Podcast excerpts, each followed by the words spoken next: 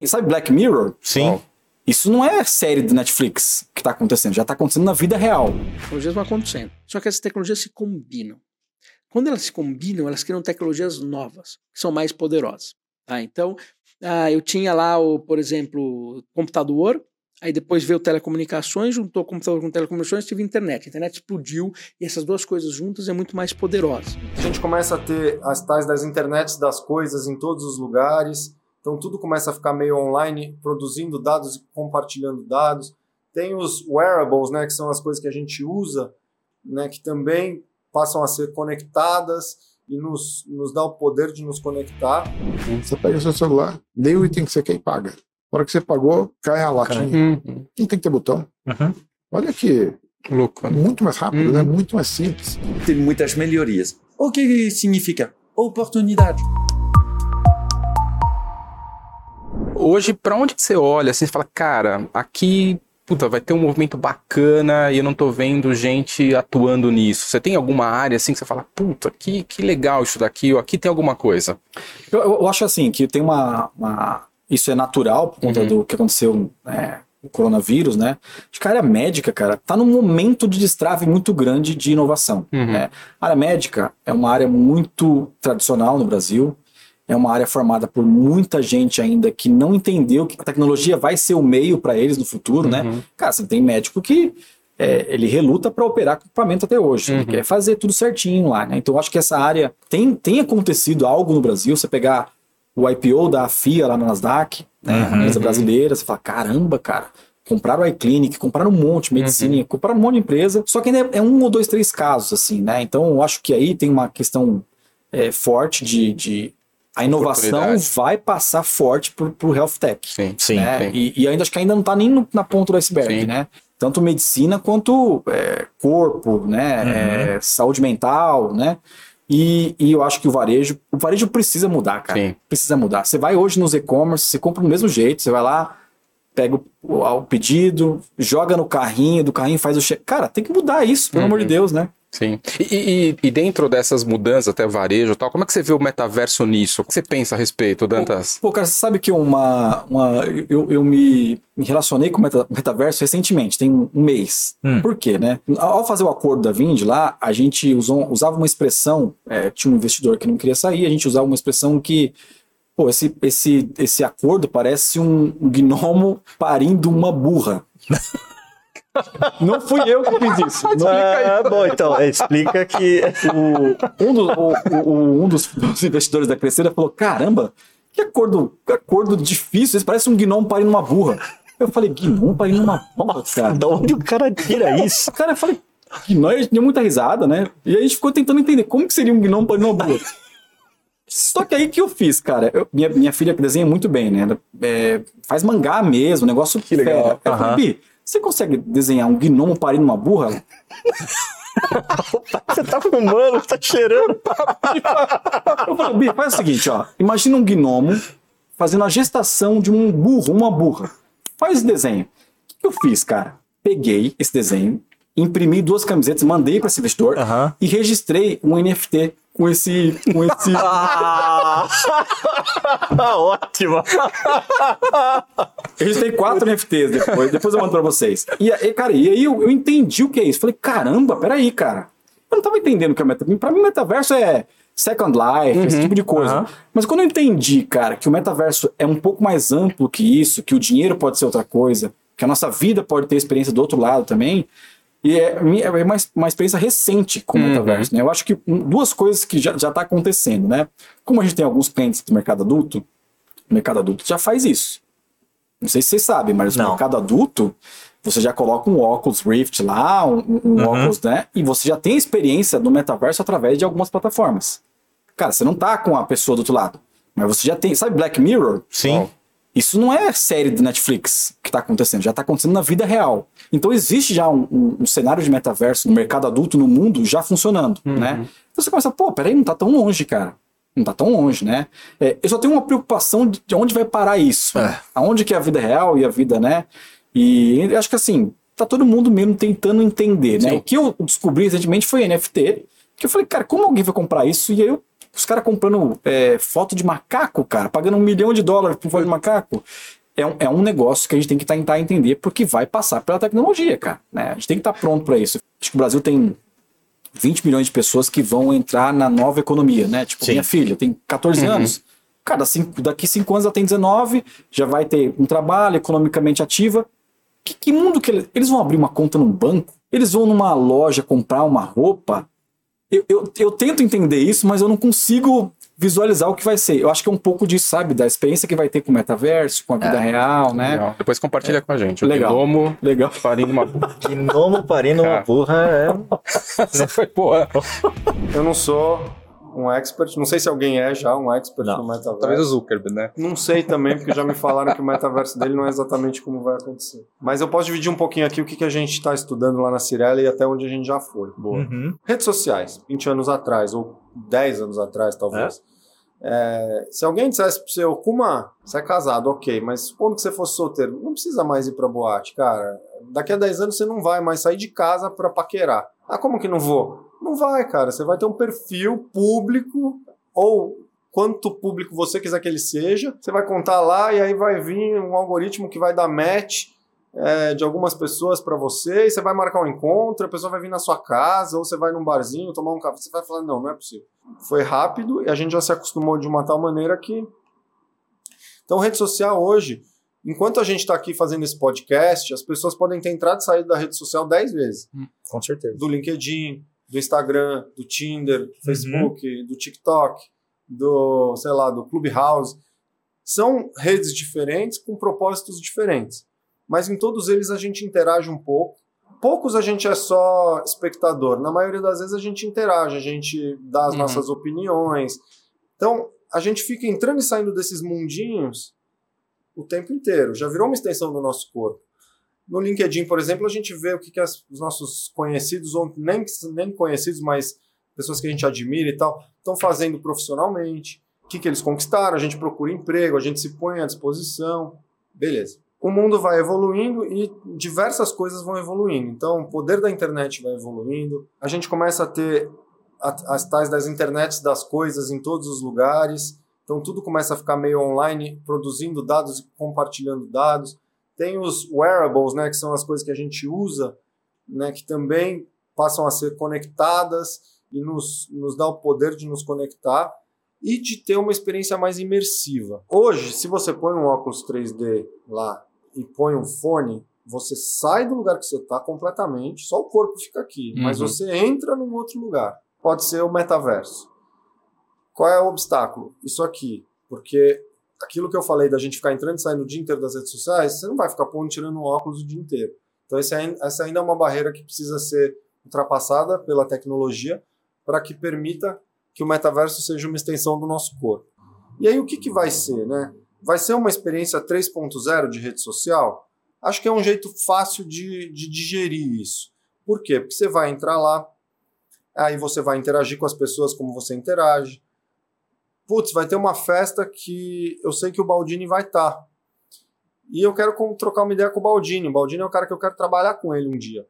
E o Baldini é meio inacessível a mim, fisicamente, porque ele mora em Vinhedo, Indaiatuba. em Dayatuba, é, tá longe, então é difícil a gente se encontrar fisicamente num lugar público. Mas lá no metaverso é muito fácil. Eu Uhum. sei que ele vai naquela festa, eu arrumo um convite, porque vai ter convite. Uhum. E eu vou lá, ô Baldini, tudo bem? Eu sou o Savaia da Cirela, vamos trocar uma ideia e tal, não sei o que lá, e estamos lá conversando como se fosse a vida real. Eu consigo fazer reuniões, eu consigo né, fazer o que eu quiser. Na verdade, é uma, é uma segunda vida, é uma vida virtual. Eu posso ser o mesmo, eu posso ser uma versão melhorada de mim, eu posso testar versões diferentes de mim. É aquela história toda que todo mundo já fala. E para o mercado imobiliário, né? A gente fica pensando, será que vai ter um metaverso do mercado imobiliário?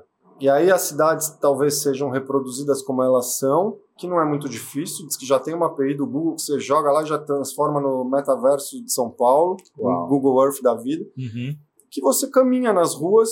Então você está lá na Oscar Freire com a Bela Sintra, e aí vamos dizer que uma grande imobiliária suba o, o- o estoque inteiro dela, ou um portal, Zap da vida, suba o estoque inteiro de, de imóveis para esse metaverso. Você vai andar na Bela Sintra e vai dizer: quero vê esse apartamento, tá piscando que tem um apartamento lá no oitavo andar. Aí você sobe no elevador, entra no oitavo andar, que é exatamente um apartamento como é na vida real, com os espaços, você tem uma noção espacial. Eu já fiz uma navegação né, parecida com isso num apartamento e é muito legal. Comprar, não sei, mas para alugar, dá para alugar sim. Você vê a vista de todos os cômodos, que é a vista real de fora da cidade. Putz, gostei, não gostei, desce, vai no outro. Ah, o outro é um prédio da Cirela, que é um lançamento. Opa, então esse aqui é mais legal, porque não é só o oitavo andar. Eu posso entrar em todos os andares, ver todas as vistas. Uhum. Posso ir na piscina, posso ir no salão de festa. Então é uma experiência imersiva. Então, sem sair da minha cadeira, eu consegui percorrer as ruas da cidade que me interessam e subir nos apartamentos e ver, quer dizer, olha que experiência Muito legal. espetacular para o consumidor.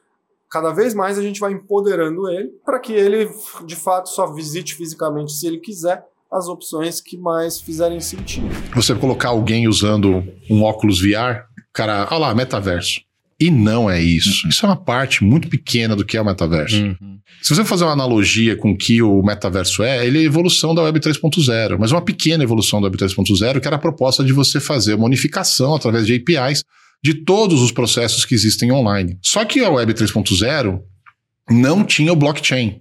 E o metaverso pode existir por causa do blockchain, onde transforma assets digitais em propriedade digital Uhum. única. Única. Porque, na verdade, a tecnologia que está por trás é a integração de todos os serviços. Então, é você usar o seu cartão do Bradesco para movimentar contra o Itaú. Uhum. Isso é metaverso. Uhum.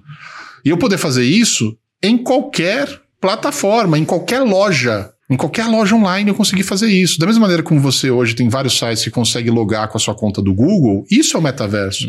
Olha, eu estou num site que não é do Google, que não tem nada a ver com o Google, mas eu posso logar com a conta do Google. A integração desses serviços de maneira cada vez mais sensata, de ca- cada vez mais, que a gente fala seamless, né? Suave, que a pessoa não percebe, é imperceptível, é transparente para ela, é invisível, tudo conectado.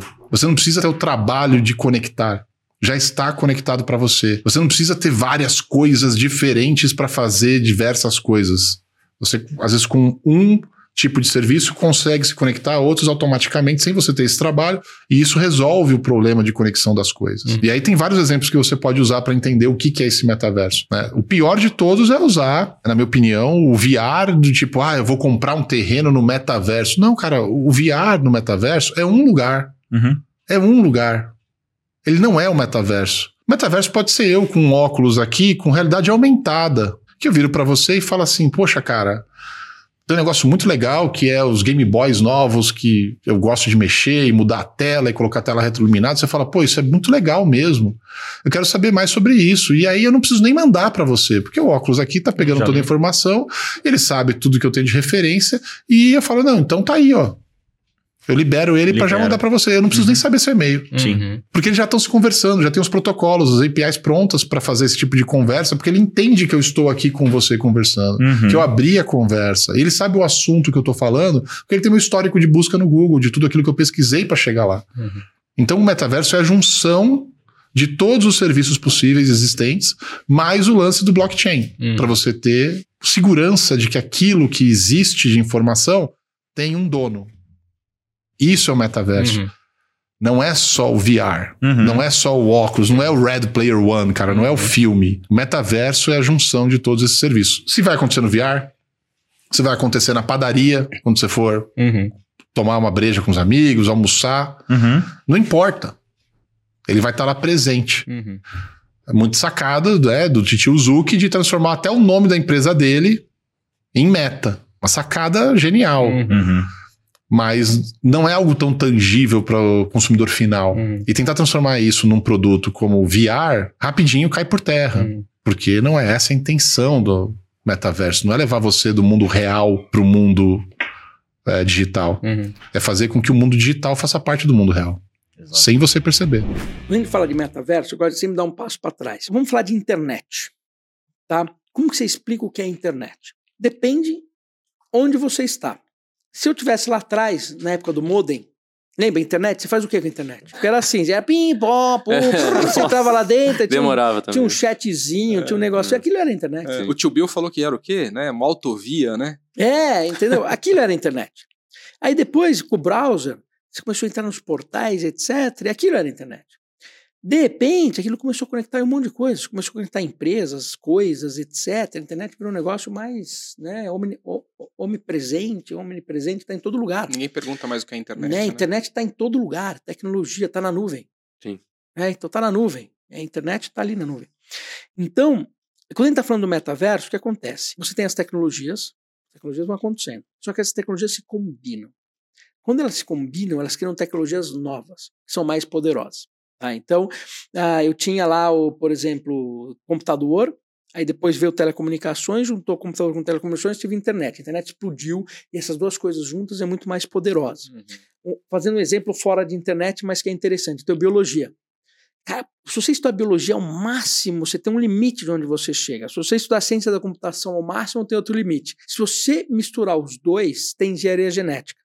Engenharia genética não tem limite e é infinitamente mais poderosa. Então, se eu tivesse aqui 30 engenheiros genéticos, o que ia sair daqui ia ser um negócio louco. Uhum. Se eu tenho 30 biólogos, né, o que vai sair é legal, mas não louco. Sim. Né?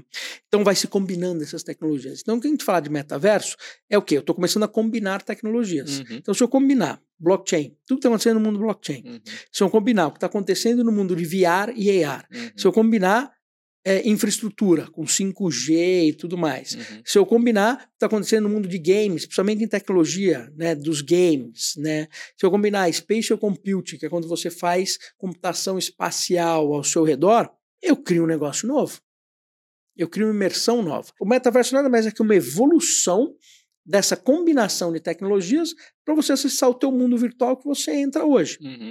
E aí você começa a direcionar algumas coisas. Eu tenho um mundo que ele é imerso, que é quando você cria um mundo seu, né? Então eu vou entrar num jogo que ele está totalmente imerso, que eu posso estar imerso só no computador jogando, Uhum. estou jogando Free Fire. Ah, tô lá dentro, vai ficando cada vez melhor, depende eu tô entrando num mundo virtual, num óculos, tô aqui, tô entrando nesse mundo Free Fire. Uhum. E aí ele deixa de ser jogo, passa a ser jogo, show, passa a ser uma vida inteira lá dentro. Tô abaixo da superfície. Aí eu vou para cima da superfície, com augmented reality, Sim. realidade aumentada, Uhum. onde eu uso um óculos e nesse óculos eu começo a programar o que está ao meu redor, Uhum. tipo Pokémon Go. Pokémon Go lava plano os Pokémons. Sim. Imagina se eu estou num óculos, puta, a coisa está rodando aqui ao meu redor. Isso é extremamente poderoso. Vamos lá Uhum. no Ibirapuera e vamos jogar dama. Campeonato de dama que está acontecendo no chão aqui, a gente jogando, ou um Free Fire acontecendo no Ibirapuera Uhum. né? Ou fazendo uma cirurgia, né? E eu tô olhando aqui, tô vendo o coração batendo e etc. E tem um Uhum. cara lá em outro lugar me ajudando no que que tá acontecendo e interagindo ao vivo Uhum. no que tá indo. Então, eu tenho realidade aumentada e realidade virtual. Eu vi a internet nascer. Eu chamei a, o PIC já de, da internet das contas. A internet foi para os computadores, tá? o PIX foi para as contas. O PIX, na essência, para o empreendedor aí, pensar, né? É, tem que pensar que é uma rede que conecta. Tem espaço de inovação demais, tá? E não pode ser pensado como uma coisa que é para eu mandar dinheiro para você Uhum. ou eu der o Code da lojinha e pagar, tá? Você tem que analisar tudo que ele tem ali por trás e, e usar a sua cachola para pensar em coisas diferentes, tá? É, uma vez eu dei uma entrevista em 96 para uma televisão falando sobre a banda larga, que era o cable modem, usar a Uhum. internet de, de TV a cabo, que não tinha ainda, estava começando, tá? Eu tinha um na minha casa, que eu tinha um provedor que estava fazendo isso. E a repórter perguntou se dá para mandar e-mail na banda larga. Eu falei, dá, né? Só que com a internet rápida e sempre ligada, você vai ver vídeo pela internet, você vai fazer compras e vai mexer com planilha e editar texto. Tá gravado. Tá? 96. 96, 2006, 10 anos depois, a Google lançou lá o Google Docs, que chamava, né? Sim. Eu adotei, eu tenho que usar, sou obrigado a usar por, por que Você que inspirou o Google, né? Coincidência, eu tenho certeza que eles não viram isso. Então, essas coisas, elas, elas vêm das possibilidades que começam a dar estalo na cabeça de muita gente. Tá? E isso, assim, para não pegar o mérito para mim, eu morava ainda em República, certo? Como era casado e tal. E a gente ficava tomando República de Nerd, cara. Você abre uma cerveja e fica falando de Bitbyte. E a gente, fala, a gente falando como que seria legal se usasse a internet lá. E dessas conversas veio o insight. Que tá? legal. E aí eu tive a chance de estar na, na televisão para falar, né? A mesma coisa, o Pix, assim como a internet não era para mandar e-mail, o Pix não é só para mandar dinheiro. Tá? Dá para você criar coisas legais. Por exemplo, por exemplo, bem simples. Você tem lá uma máquina de Coca-Cola, uma máquina de refrigerante. Tem lá um pagamento, aperta um botão para escolher tal. Imagina você criar uma vending machine que tem um QR Code para cada item. Uhum. Você pega o seu celular, lê o item que você quer e paga. Na hora que você pagou, cai a latinha. Uhum. Não tem que ter botão. Uhum. Olha que Louco. né? muito mais rápido, Uhum. né? Muito mais simples. Porque você tem que saber que quando você recebe o dinheiro, vem um callback, vem uma informação que o dinheiro caiu Uhum. e vem uma informação junto com o dinheiro. Não é mais só dinheiro. O Pix transfere dinheiro com informação. Legal. Então não, é, não existe essa coisa do, do pagamento e da coisa, tá? Ele tem um, a informação está casada e isso pode colocar, vai o dinheiro para a máquina, junto com o dinheiro, pode ir lá qual refrigerante você quer. Legal. E aí quando cai o dinheiro na conta, ele falou, máquina, cai um dinheiro na conta e vê esse código aqui. Daí a máquina, ah, esse código é o refrigerante tal, derruba, tá? Então é, você pode, para um câmbio, o Pix Internacional aí que deve lançar o dia, a indústria de, do setor está até avaliando de fazer isso. Dá para você mandar um Pix de mil reais para alguém que tenha o direito legal de fazer a conversão para moeda, Uhum. e você passa dentro dos mil reais todos os dados bancários da conta destino. Daí o que, que o banco faz? Ele recebe os mil reais, tem tudo lá que ele precisa, ele faz o câmbio e Converte. manda o dinheiro. Já, Muito legal. já tira a taxa. É, já tira a taxa, tá, faz. Então você poder carregar ali, se você tiver algum dia um blockchain de imóveis, onde o imóvel já está pré-transferido, falta um pagamento para confirmar, você pode mandar no Pix uma chave, quando bater o Pix ali, caiu na chave, já avisa o blockchain de imóveis, pum, mudou. Então você consegue fazer a transferência da propriedade concomitante ao pagamento. Ao Cartório pagamento. digital com pagamento Exato. digital. É, Cara, que É, legal. mas a transferência de propriedade é a segurança máxima. É, pô. E eu uso hoje, assim, no informal, né? Tipo, comprei um carro recentemente, eu fiz até de não falei Pix. Por quê? Primeiro que eu sou o cara que do, só fala de Pix, né? E segundo o seguinte, na hora de eu fazer o Pix, eu coloquei lá naquele campo de mensagem, pagamento, carro tal, número de chassi tal, etc, etc. Legal. Essa mensagem fica guardada lá no Banco Central. Uhum. Então, se alguém vai falar que eu não paguei o carro, velho, paguei, Paguei. E tá aqui. e tá lá também. Legal. Se qualquer BO aí, ó, vamos lá, pede, algum juiz vai pedir o dado, tá lá. Então fica muito claro que aquele pagamento foi daquela coisa. Uhum. Hoje, os pagamentos em geral não estão muito associados. Fora quando você paga boleto, né, que daí tem bem claro que você Uhum. pagou, tem um código ali, mas o boleto tem o problema de demorar. Mas a TED, assim, você faz uma TED, cai um dinheiro e você está dizendo que aquele dinheiro é daquilo, mas o dinheiro pode ser de outra coisa, né? Uhum. Aí fica, pode entrar em debate. E o Pix, como tem aquela Pix. mensagem, entre amigos serve, toma o pagamento do churrasco Uhum. ali, né? Mas um negócio mais estruturado pode ser uma chave, um UID de alguma coisa ali, Que legal. uma URL que aponta para um lugar. A gente está fazendo um mecanismo de pagar restaurante por pedido de entrega. Então, Uhum. então, quando você fizer um Pix, vai ali um código que dá numa URL que vai ter a lista dos mil hambúrgueres que você pagou. Então, um problema de conciliação que hoje a vida de quem o cara recebe uma TED na conta dele, olha lá, mil reais. O que, que é isso? Ele vai nos sites dos N sites que vendem comida para ele. Qual que mandou mil reais? É, os dois mandaram mil reais. Ah, foi esse, tá bom. Tudo bem, dá para ver pelo remetente da TED. Claro. Daí ele baixa o arquivo, não sei o quê. Trabalho, né? Agora, pô, o dinheiro já cai na conta e dentro do dinheiro está dizendo: isso aqui é o pagamento desses mil hambúrgueres. E dá o URL dos mil hambúrgueres. Você baixa o URL, quer dizer, o próprio software de PDV ali dos, do restaurante Uhum. já consegue receber os pedidos depois da baixa de todos. Que legal. E o dono do restaurante só tem que fazer a comida. Sim, Não muito tem que legal. ficar se preocupando com isso. São coisas que você pode melhorar a vida das pessoas com o Pix. Como no começo da internet era a internet, tiveram a ideia do vídeo, a VPN, etc, etc, etc, né? E foram criando um monte de coisa legal, rede social, etc. Né? Legal. É, vão, vão criar muita coisa legal no Pix. Que bacana. A transformação digital já era. Uhum. É, a ficha caiu com a pandemia, muitas pessoas trabalhando remotamente, com todos os desafios. E não estou falando só de grandes empresas. Se você tiver um restaurante no começo da pandemia sem delivery, ficou complicado. Sim. Com certeza. E o que aconteceu para elas vai acontecer, quem me está ouvindo, vai acontecer para o seu negócio, qualquer que seu negócio seja. Uhum. Disso eu tenho certeza. Nós vimos. Começo com publicidade, do qual eu participei. Uhum. Agora Globo, Netflix, bancos, Nubank. Nubank, Fintechs. Está indo, Uhum. está acontecendo para qualquer. Então você tem que abraçar, seja pequena empresa, seja média, seja até fazenda, gente. Você, com toda essa experiência né, global, né, trabalhado na Ásia, na Europa, tudo, né, e, enfim, empreendendo aqui no Brasil, você acha que está bem atrasado em relação a esse processo de, de entender, de compreender a transformação digital em relação a esses outros países? Ah, é muito engraçado o que, que você falou. Por que, que você acha é atrasado? Não, não, tô te perguntando. Não, mas é, Eu é julgo- engraçado que, que, que a pergunta seja porque estamos atrasados. Uhum. Parte do Brasil é muito atrasado, parte do Brasil é muito à frente. Uhum. Porque você é o quinto pa- país mais desigual do mundo. Na transformação digital, também. As pequenas e médias empresas, as empresas mais familiares, elas estão ficando por fora. Uhum. Isso traz um problema gigante. Ao mesmo tempo, os maiores do agronegócio são, eu imagino, muito mais digitalizados do que você vai encontrar na França. Uhum. Uhum. Então, não tem um Brasil, tem milhares de Brasil. E aí, estava na Unicamp, antes de vir para cá, encontrei com o BIOS, o Centro de Ciência de Dados aí, com alguns professores, nós temos um projeto muito bacana, que eu contarei um pouco mais depois.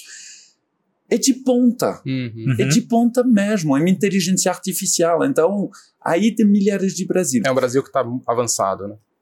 Totalmente. Uma das dificuldades do Brasil, você é um dos países mais fechados do mundo. Eu sendo investidor, porque eu tinha um visto de investidor, Uhum.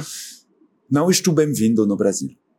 Estruturalmente, administrativamente. É complicado. Preciso ainda não tenho RG, eu tenho RNE, então sem RG tem muitos sites que eu não posso usar. Nem usar.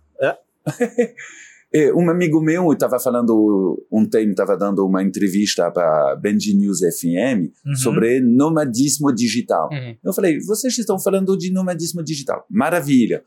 A prefeitura do Rio tem uma iniciativa boa do Celo. Maravilha. Se você chegar como nomadismo digital e não tem, faça seu CPF antes, imagina o que você podia fazer sem CPF. Uhum. Quase nada. Nada. No Brasil? No Brasil, muito complicado. Uhum. Eu tenho amigos. Eu estava contando nessa entrevista, eu tenho tinha um advogado inglês, eu tinha um trader americano, um Uhum. amigo da Bélgica, muitos porque o tempo tá bom, é barato para elas morar no Brasil uma temporada. Eu entreguei o meu CPF para elas fazer comendas no iFood. Sem CPF você não consegue usar iFood. Uau. Simples assim.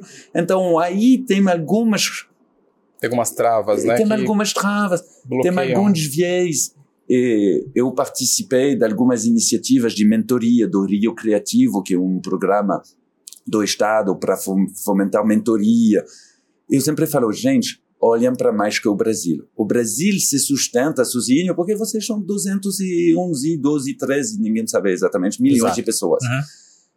Mas a realidade, como vocês estão cercados de países que falam espanhol, vocês falam, ah, não, português, vou olhar para lá, depois um pouco Portugal. Portugal é um mercado É, desse tamanhozinho. Uhum.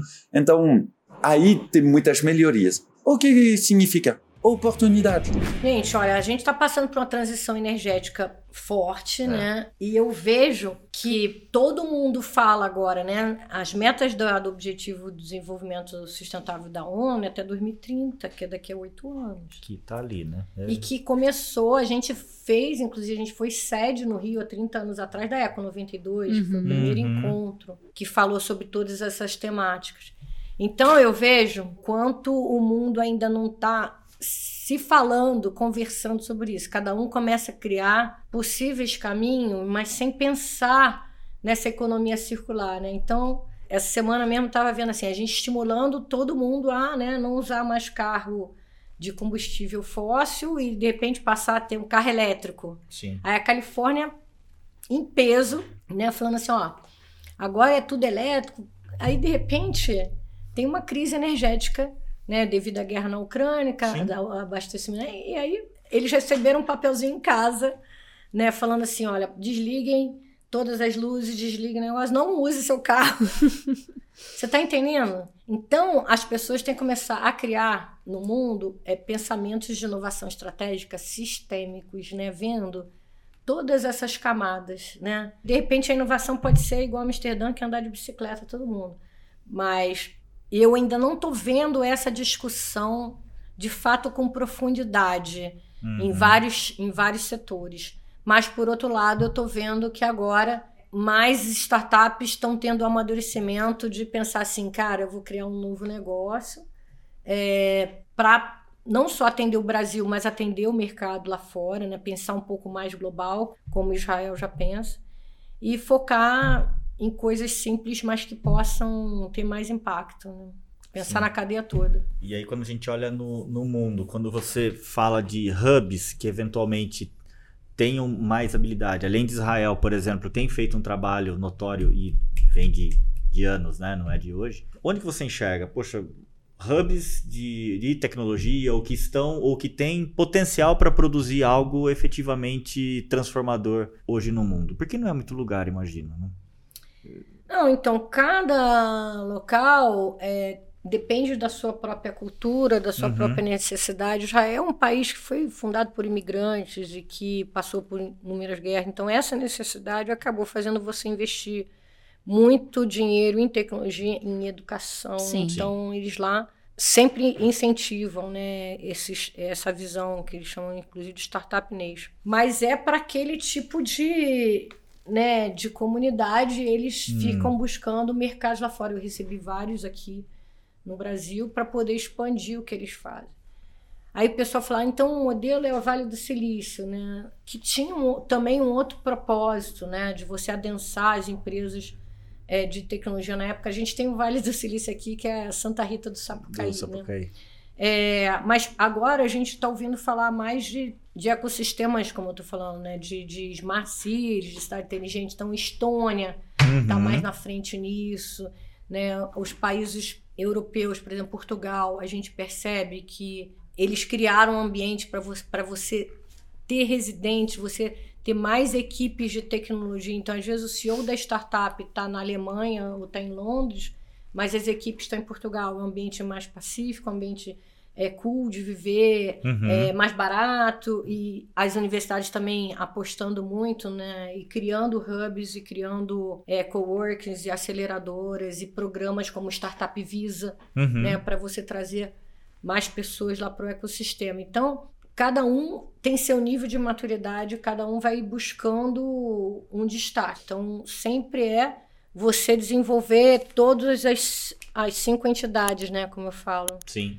Você pode ter um hub forte de investimento e ter que atrair outras startups, ou você te- pode ter um pulso mais forte do governo, mas você vai precisar, de qualquer maneira, das universidades e dos empreendedores para construir aquilo. Então, ainda tem muita estrada e cada um está construindo o seu caminho. Uhum.